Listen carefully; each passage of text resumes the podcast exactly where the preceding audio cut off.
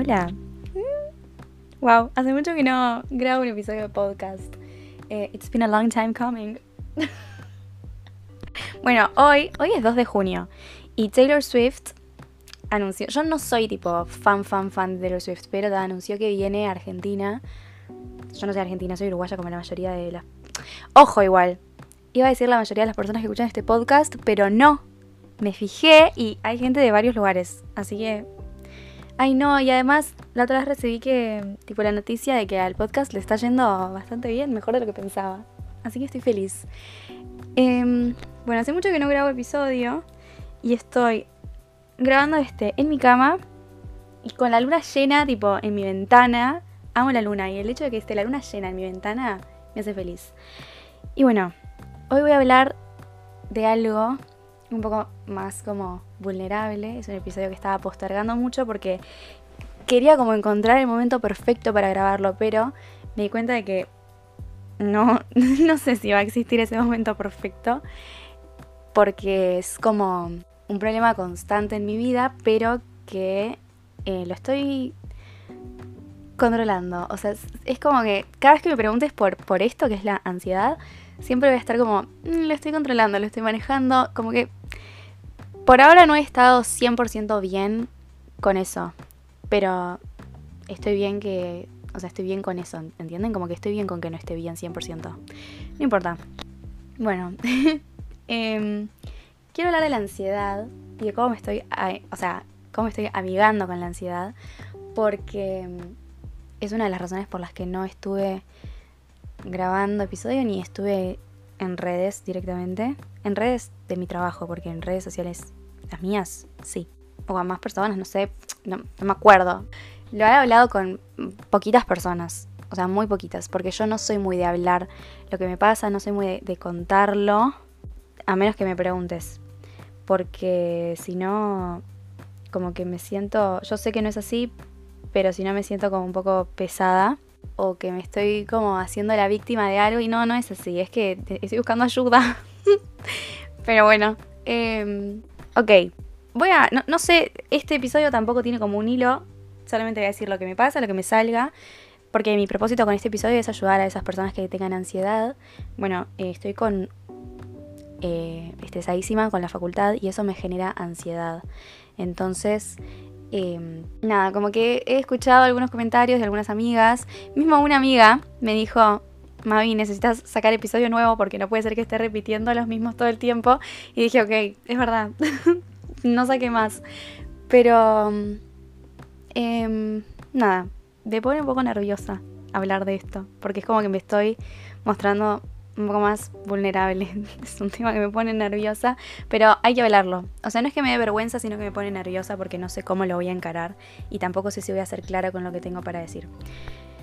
Eh, me puse a grabarlo así espontáneo porque estaba mirando un TikTok de una chica que mostraba como las medicaciones que tomaba en el día. Yo en el momento no estoy tomando ningún tipo de medicación.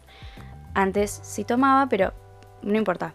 Vamos a este caso. Eh, ella estaba tomando X cantidad de medicaciones y empezó a contar qué le hacía cada medicación y cuál era su side effect, o sea, los, los efectos laterales los, ay, no, me no sé si se dice así, pero los, no son síntomas tampoco. Pero por ejemplo, una pastilla que tipo le sacaba la ansiedad, también lo que hacía era que, lo voy a buscar, pero como que, a ver, paren. Entumecida, se dice así. Pensé que era una palabra más normal, insensible, adormilado, paralizado. Bueno, eso, atontada, no sé.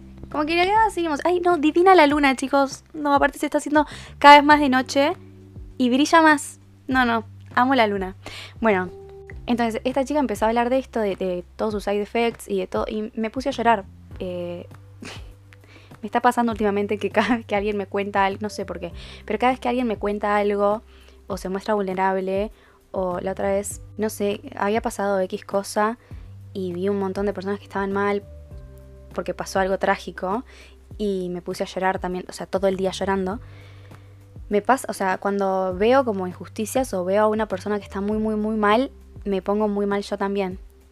Y no quiere decir que esté bien o mal, pero no sé cómo controlarlo.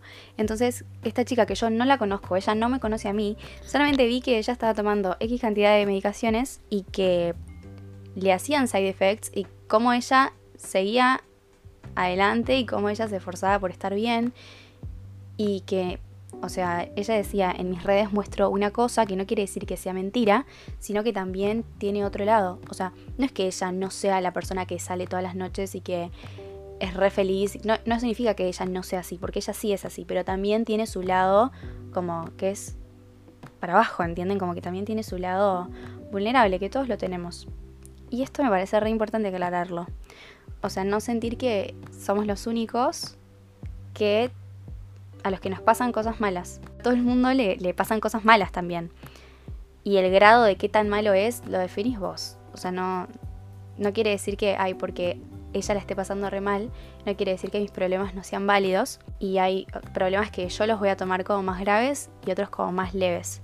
O sea, nunca dejes que nadie te diga que... Nunca dejes que nadie te diga... ¿Cómo lo digo? nunca dejes que nadie te diga que no puedes llorar por X motivo o que no puedes estar mal por X motivo, porque en realidad podés. Muchas veces lo quieren decir como consuelo, como, ay, no es tan grave, pero si vos o sea, tenés la necesidad de sacarlo, sacalo. Es mejor que lo saques y que sepas cómo te sentís. Y bueno, después, cuando estés bien, cuando ya hayas llorado, cuando ya hayas sacado todo de adentro, ves, ¿valía la pena o no? ¿Vale la pena estar mal por esto tan seguido? ¿Por qué te hace sentir mal?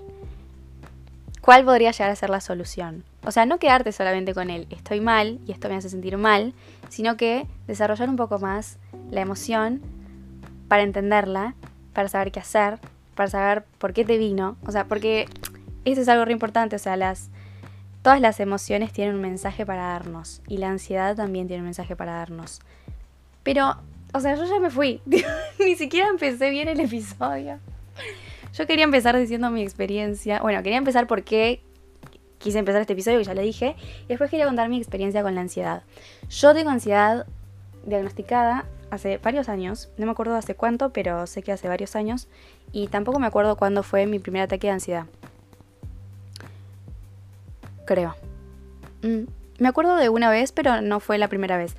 Que estaba, iba a entrar a un liceo nuevo, era en cuarto año, no, quinto año, estaba entrando a quinto año en un liceo nuevo y ya no usaba más uniforme, o sea, yo venía de, de toda mi vida usar uniforme en el colegio y en el liceo, y este ya Tipo, no, no llevaba su uniforme. Y yo me estaba estresando porque no sabía qué pantalón ponerme. ¿Entienden, no? Me estaba estresando porque no sabía qué pantalón ponerme. Y me empiezan a venir palpitaciones. Y como que estaba muy estresada y re preocupada. Todo el día antes estaba re mil preocupada.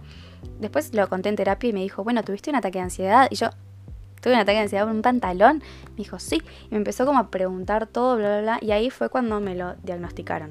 O sea, no fue solamente por esto, fue por varias cosas que se fueron repitiendo, pero me acuerdo que eso fue como lo que lo desencadenó, como que a partir de esto del pantalón me empecé a dar cuenta de que tenía ataques de ansiedad. Y bueno, yo iba a terapia en ese momento, ahora no voy. Tendría que, pero no voy. Todos tenemos que ir a terapia igual, pero bueno, no importa. Em, nada, iba a terapia y la respuesta corta es, yo traté mi ansiedad en terapia, o sea, yo iba a terapia por una cosa y se terminó desencadenando que yo tenía ataques de ansiedad y ataques de pánico, porque son cosas diferentes también. Eh, como que hay que entender que una cosa es el estrés, otra cosa es la ansiedad y otra cosa es el pánico. La ansiedad es como preocupaciones constantes, es como que tenés un miedo, como que ya te, te te atajás desde antes, ¿entendés? Ay, no paro de mirar la luna, chicos, en serio, ojalá les pudiera mostrar. Muy linda. Blanca, brillando, divina. Bueno, la ansiedad es eso, es como que estás inquieto, estás como, no te puedes concentrar, te da mucha irritabilidad. Mi familia, mi familia sufre de esto conmigo porque yo, cuando me vienen ataques así de que estoy re irritable, no es que, o sea, no estoy enojada con ellos, estoy enojada conmigo y con las cosas que me pasan. Ellos no tienen la culpa, ya lo sé, pero mi problema es que no nunca les digo a ellos que estoy con ansiedad ni que estoy con pánico porque tengo miedo de que se preocupen. Entonces no les digo directamente.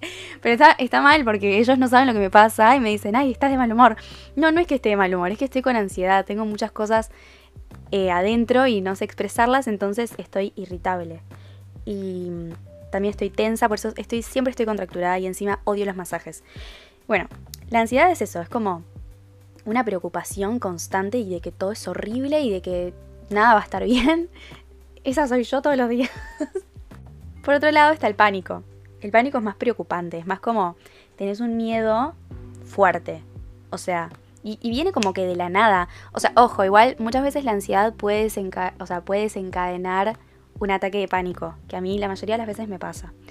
Pero um, hay también como distintos grados de ataques de pánico. No me voy a poner a hablar de esto porque siento que es muy técnico y yo no soy psicóloga. Por más que me encanta, yo no soy psicóloga, entonces no sé. Solamente digo en base a mi experiencia, ¿ok? Pero el pánico es eso. Les voy a decir cuáles son mis síntomas de ataque de pánico. Mis, síntomas son em, muchas, muchas taquicardias, pero muchas taquicardias. Tengo como sed, pero no es que tengo sed. Siento como que tengo la sensación de que tengo sed. no sé cómo explicarlo. Porque no es que tengo ganas de tomar agua ni que estoy deshidratada, sino que como que todo lo que es la lengua y la boca se me seca a otro nivel. Y ahí es cuando digo, para, esto está heavy. cuando me, me siento todo seco, es que es mi peor momento. Me sudan mucho las manos, me empiezo a sudar yo, a temblar. Eh, veo como flashes blancos. Ay, todo horrible. O sea, yo lo cuento y parece una exageración. Lo cuento con humor porque no lo, no lo, estoy pasando ahora. Si lo estuviese pasando en el momento, es horrible. Y yo cuando me vienen ataques de ansiedad o ataques de pánico, soy otra persona. O sea, no soy como ahora que estoy bien grabando este podcast. Soy otra persona, no me puedes hablar. No, no es que no me puedes hablar, pero digo, como que te voy a responder mal y te voy a mirar así, sin emociones. Quedo como seria, quedo... ¿Cómo era la palabra? Quedo entumecida. Como que no, todos mis amigos que hayan estado conmigo teniendo un ataque de, ansiedad o un ataque de pánico saben lo diferente que me pongo y no me saben controlar, porque muchas veces ni yo me sé controlar. Pero lo bueno de haber ido a terapia es que me dio alguna que otra herramienta. Em, pero bueno, no sé. Estos son como los síntomas, ¿no? Y está por ahí no tenés ni ansiedad ni tenés ataques de pánico, pero conoces a alguien que sí y está bueno saber qué hacer como para controlarlo. Quiero decir por qué es que me estoy amigando con la ansiedad y es porque siento que, siento que, no, esto lo escuché una vez en un podcast y me quedó, que todas las emociones, ya lo dije antes, todas las emociones tienen un mensaje para darnos. Y la ansiedad te está dando un mensaje de que hay algo que no está bien. O sea, acá yo había escrito, por ejemplo, posibles cosas que te puede estar diciendo la ansiedad que es como por ejemplo te estás descuidando en X área de tu vida. Puede ser que te estés descuidando mentalmente, físicamente, eh, sentimentalmente, no sé, en mil áreas te puedes estar descuidando. Entonces la ansiedad viene como algo está mal, no estás en equilibrio. O también te puede estar diciendo que hay un límite que te tenés que poner. Por ejemplo, si estás sobregirada de cosas, de, que estás muy desorganizada. A mí la desorganización me mata. La otra vez me vino un ataque de ansiedad en la clase y me puse a llorar. porque sentía que no iba a poder con nada y que estaba remil desorganizada y que no iba a llegar a ningún lado. Y, y mi límite es volver a organizarme. O sea, ver o sea, cuál es la manera en la que yo pueda lograr hacer las cosas que tengo para hacer. Otra cosa que te puede estar diciendo es que te estás alejando de vos mismo y de lo que querés, de tus metas, te estás alejando de lo que querés alcanzar, te estás alejando de, tus principios, te estás alejando de, de lo que sos también te puede estar diciendo que necesitas ciertos cambios, que necesitas cambios de tu entorno, que necesitas cambios de tu ambiente, de tu rutina, de tus actividades o de cualquier cosa. Pueden ser estas cosas, planteatelas, o sea, pregúntate estas cosas a ver qué es lo que puede hacer que la ansiedad esté apareciendo. No hay que tomarlo como algo negativo y tampoco hay que decir, ay, tengo ansiedad, qué horrible, cómo se lo va a tomar la gente, o porque no, y tampoco tomarse mal como tengo que estar tomando medicación, porque a las personas que usan lentes nadie les dice nada. Es tipo, tenés que usar lentes porque tenés que ver mejor. Bueno, tenés que tomarte una pastilla porque te ayuda a sentirte un poco mejor. No es lo que te va a solucionar la vida, porque también tenés que poner un poco de voz. Bueno, les voy a dar algunas herramientas que a mí me ayudan para lidiar un poco con mi ansiedad. Y no sé, por ahí les ayuda. en realidad se resume en dos cosas que, que son escribir y hablar. O sea, comunicación en general. Con ustedes mismos y con el resto. Primero que nada con ustedes mismos para mí, porque la clave es reconocer el problema de raíz, reconocer qué es lo que te está pasando, qué es lo que hace que se despierte esta ansiedad en vos, que se, o sea, que te sientas incómodo, que lo que te pase, sea con cualquier emoción, sea con la ansiedad, con una tristeza, con enojo, mismo con felicidad, o sea, está bueno dejar plasmado lo que te pasa, también para saber cuáles son tus trigger warnings, que es trigger warning es como, por ejemplo, esas cosas que despiertan esta ansiedad. Bueno, sí, no sé cómo decirlo, ¿ok? No sé, e-, es, raro explicarlo. Creo que cada uno tiene sus trigger warnings bien marcados y sabe lo que es. Por ejemplo, yo también tengo mucha ansiedad social, que la estoy controlando bastante bien, porque mi personalidad se va desarrollando de otra manera y más con mi trabajo. Pero, em, por ejemplo, si voy a un cumpleaños y no conozco a nadie, conozco solamente a la persona que cumple años, me va a hacer sentir re insegura, voy a sentir que todo el mundo me va a hablar mal, que todo el mundo me va, a mirar mal o que me voy a sentir incómoda. Entonces eso me despierta ansiedad y ya mi personalidad cambia y ya mil cosas, ¿ok? Entonces, nada, les recomiendo tener como un, un cuadernito en donde vayan escribiendo cómo se sienten. Lo pueden hacer en la mañana, en la noche, donde quieran. Si lo hacen en una rutina es mejor, o sea, si lo hacen todas las mañanas o lo hacen todas las noches, es mejor porque como que entendés que tenés ese momento para vos. Pero mm, en cualquier momento del día o mismo si te pasa algo, agarrar las notas del celular y escribir qué es lo que sentís. Yo pila de veces en el gimnasio me he puesto, y mientras estoy haciendo caminadora, me pongo a escribir qué es lo que me pasa y no termino llorando porque no siempre son cosas malas, sino que es como, bueno, necesito sacar esto. Y también hablar con las personas que te rodean, decirles como, bueno, mira, me pasa esto, estoy así por esto, eh, estoy mal o estoy bien, esto me frustra, esto me pone triste, esto me estresa, siento que no puedo con esto, porque yo siento que todos podemos con un montón de cosas que somos personas re fuertes, pero que también necesitamos de la fortaleza de alguien más. Si alguien viene y te ayuda es mejor, ¿ok? Eso es de la manera menos cliché que lo puedo decir. Pero si alguien viene y te ayuda, es mejor. Y más si es una persona que vos querés, que vos le tenés confianza. Em, no tiene nada de malo mostrarse vulnerable. No siempre tenemos que estar fuertes y no siempre tenemos que pensar que podemos con todos solos. Porque para algo existe la interacción social, para algo existe eh, tener vínculos, como para sumarte. Si ves que no encontrás la manera, buscar ayuda. Nada, después en cuanto a otro tipo de actividades que no sean escribir y hablar, em, cuando estoy con ansiedad me ayuda mucho a controlar mi respiración. Tengo también como... Em, yo uso mucho collares, caravanas y anillos y cuando estoy con mucha ansiedad empiezo tipo a, a jugar con eso constantemente, como que me toco mucho el collar, como por ejemplo ahora no sé si estaban escuchando, pero me toco mucho el collar o me saco y me pongo los anillos todo el tiempo. Es como fidgeting, antes estaban de moda, vieron los fidget spinners o los fidget cubes, creo que se llaman. Son como cosas que te van calmando un poco la ansiedad. Entonces, em, también controlar la, controlar la respiración. Si vos controlas la respiración, como que estás conectado con el presente. Y algo que también había escuchado una vez es que las personas ansiosas viven en las, ¿Cómo era? Las personas tristes viven en el pasado. Las, ¡Ay! no puedo hablar. Las personas tristes viven en el pasado. Las personas ansiosas viven en el futuro. Y las tranquilas viven en el presente. Entonces, no estés tipo pensando todo el tiempo en el futuro o todo el tiempo en el pasado, sino que enfócate en el presente y hace actividades que te traigan al presente.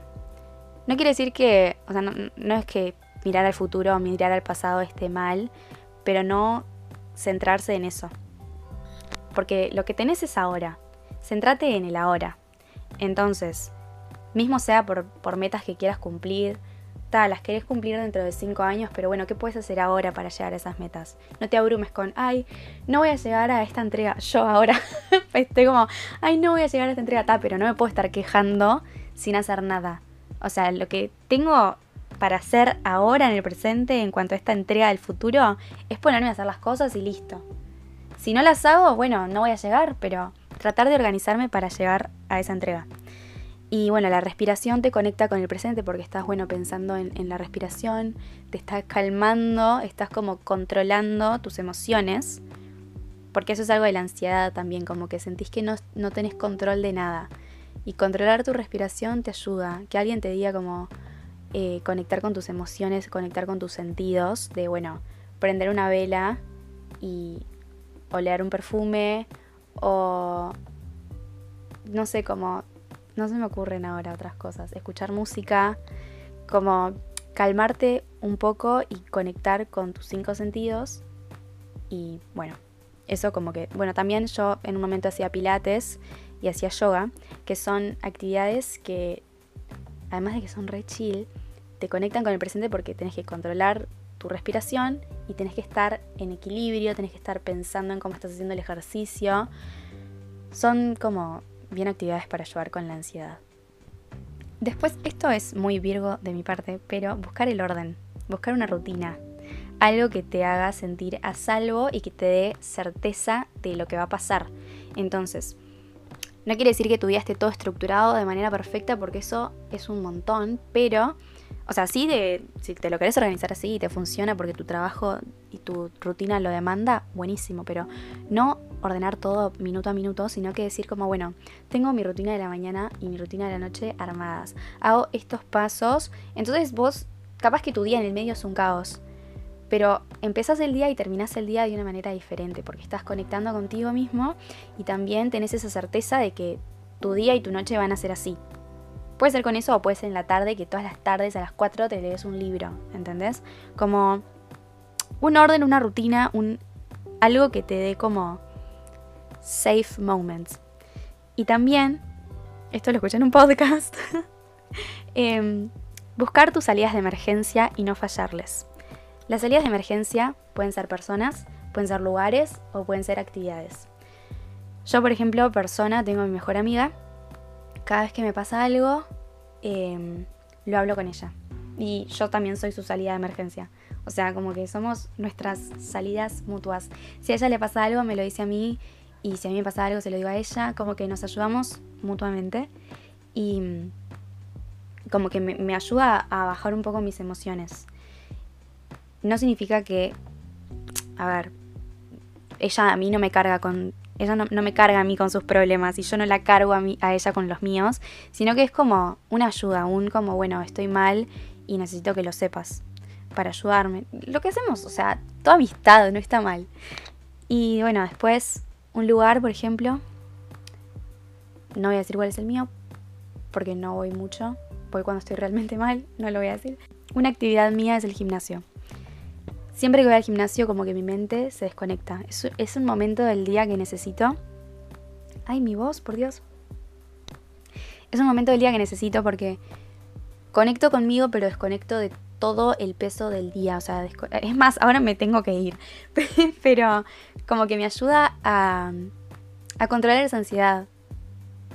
Porque estoy moviendo el cuerpo, voy con amigas, entonces me redivierte y salgo de todos mis problemas, o sea, desconecto la facultad, desconecto el trabajo, desconecto todo lo personal y estoy ahí. Me hace sentir re bien. Entonces, nada, ¿cuáles son tus salidas de emergencia? ¿Cuáles son esas cosas que si tenés un problema vas a eso? Si sos alguien con ansiedad, puedes hablarme, o sea, las personas acá capaz que, o sea, algunas me conocen sí porque son mis amigos, pero si no me conoces, igualmente puedes hablar conmigo o habla con alguien que te sientas cómodo. Escribilo. Yo soy re pesada con esto de escribir, pero les juro que escribir ayuda un montón porque como nadie te está juzgando, ¿entendés? Lo estás escribiendo, nadie lo va a leer, lo vas a leer vos. Si vos después se lo querés leer a alguien, es tu problema. Como usarlo como un, estoy sacando todo lo que me está pasando en este momento. Y lo que apenas, o sea, te venga un, un pensamiento que, no sé, capaz que te viene un pensamiento que no tiene nada que ver con lo que estabas diciendo antes, no importa escribilo, te lo sacas de adentro, nadie te va a juzgar y después cerras el cuadernito y chau, seguís con tu día. Pero, mm, no sé, tenía como ganas de, hablar de esto porque mucha gente eh, se deja llevar por la ansiedad y hace que la ansiedad los paralice Y para mí la ansiedad te tiene que acompañar. Te está como diciendo que hay algo diferente, que vos tenés que identificar qué es eso diferente, qué es lo que te está desestabilizando y ver qué hacer. Pero que no te paralice, que no te frene, que te potencie y que te ayude a... Me siento una coach, pero que te... De verdad, o sea, que, que te acompañe y que te sume. Porque capaz que te está diciendo que estás haciendo algo re diferente a lo que sueles hacer, pero capaz que ese cambio está re bueno, ¿entendés? Por ejemplo, a mí me da ansiedad a veces ir a eventos de marcas que me invitan, pero no voy a dejar de ir. O sea, a veces sí dejo de ir, pero re mal lo que estoy diciendo. a veces sí dejo de ir, pero, o sea, no, debería, porque en realidad es una experiencia que me suma y que a mí me gusta, o sea, me gusta ir. No me tiene que paralizar la ansiedad, sino que me tiene que decir, ok, estoy haciendo algo fuera de mi zona de confort, pero voy a ir para ver cómo me hace sentir. Y después ahí comprobar si es, o sea, si realmente me gusta o no. Y si no te gusta, te vas. Te vas de ese lugar, o de esa persona, o de esa situación. Que nada ni nadie te frene, ni siquiera tus emociones, no te pueden frenar. Te pueden dejar pensando, pero no te pueden frenar, no te pueden paralizar. Y bueno, para terminar, quería leer em, un fragmentito de algo que había escrito yo, porque en un momento había tenido, eh, hace unos años ya, había tenido un episodio de depresión que me lo había diagnosticado mi psiquiatra. Se lo dije a muy poquitas personas porque no me parecía importante.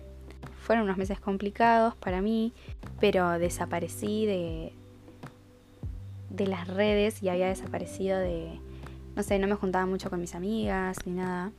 Y, y nada, escribía mucho lo que me pasaba.